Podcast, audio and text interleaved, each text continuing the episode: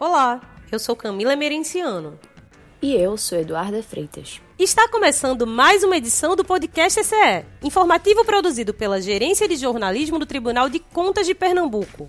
No podcast ECE dessa semana, vamos conversar sobre comunicação pública. O que é, como funciona e por que é tão importante. Muitas perguntas surgem quando tocamos nesse assunto pouco discutido para quem não é da área. Mas hoje, a radialista Gabriele Alves vai esclarecer alguns pontos importantes sobre o tema.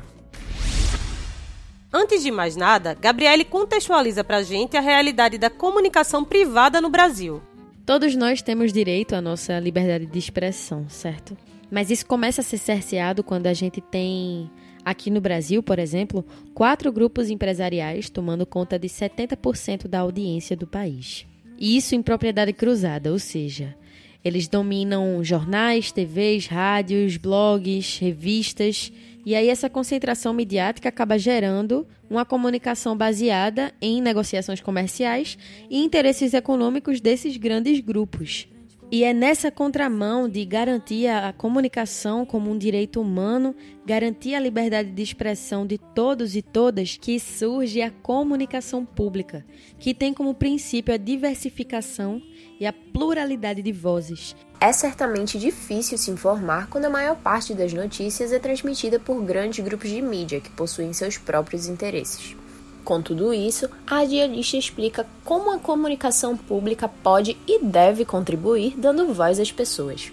É garantido para as pessoas que não estão sendo representadas na grande mídia espaço para que elas possam se expressar, para que elas coloquem suas pautas em voga. E aqui você já deve imaginar que a gente vai incluir as pessoas que não costumam ser ouvidas. E aí a gente tem mulheres, negros, população LGBTQ e a mais, pessoas com deficiência, indígenas, imigrantes e por aí vai. E a gente pode até ir além das pautas identitárias e citar programas que não são rentáveis aos olhos das emissoras comerciais.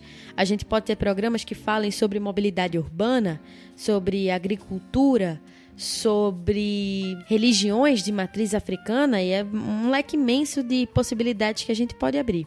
Sem dúvida, é reconfortante saber que está viva a preocupação em dar voz àqueles que não têm, Gabriele também trouxe o tema de hoje para a realidade da nossa cidade.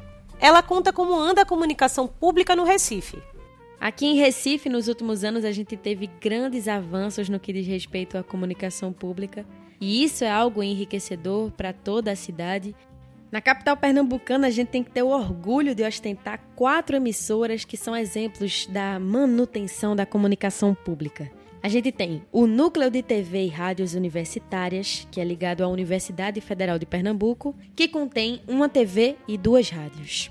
Tem a TVU 11.1, a TV universitária, que foi a primeira TV educativa do país, voltada para o aprendizado da população e para a valorização da nossa cultura. Entre as rádios, a gente tem em frequência modulada, ou seja, na FM, a Rádio Universitária 99.9 MHz, que tem uma programação extremamente diversificada, mas sempre respeitando muito bem as tradições. Então, na Universitária FM você vai ouvir o frevo o ano inteiro, forró o ano inteiro, você vai ouvir a música brasileira e a valorização da música pernambucana também.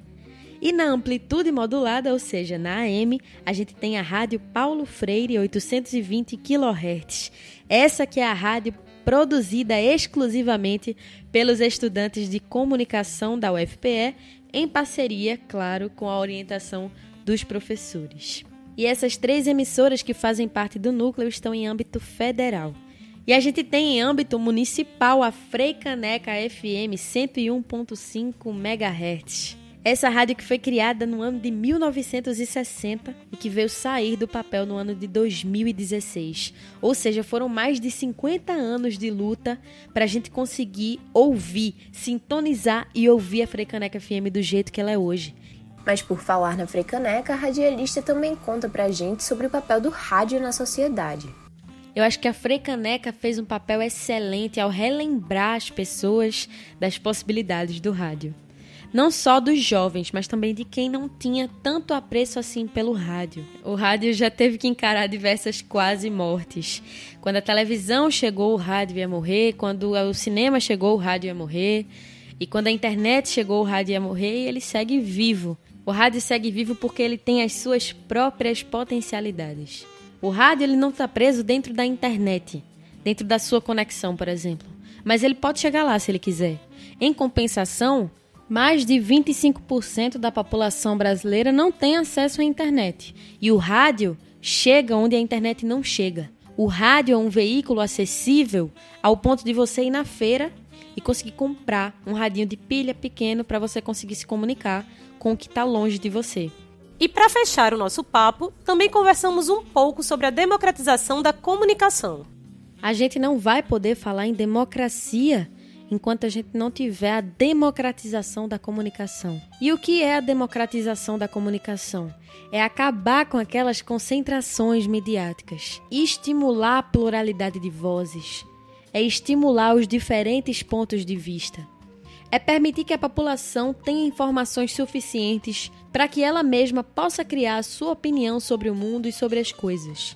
E cabe a nós, enquanto sociedade, enquanto cidadãos e cidadãs, procurar projetos que defendam a democratização da comunicação e combater a desinformação sobre o que é essa democratização. Não é sobre censurar, muito pelo contrário, é para garantir que todo mundo tenha espaço, garantindo a liberdade de expressão sem nunca propagar qualquer tipo de opressão sem nunca propagar racismo, homofobia, machismo, xenofobia e por aí vai. E o podcast TCE desta semana fica por aqui. Agradecemos à radialista Gabriele Alves pela participação e pela conversa tão informativa. O programa desta semana foi produzido e apresentado por Camila Emerenciano e Eduarda Freitas. A edição é de Maurício Guedes. Se quiser mandar alguma sugestão para a gente, o e-mail é imprensa.tce.pe.gov.br. Um abraço a todos e até semana que vem.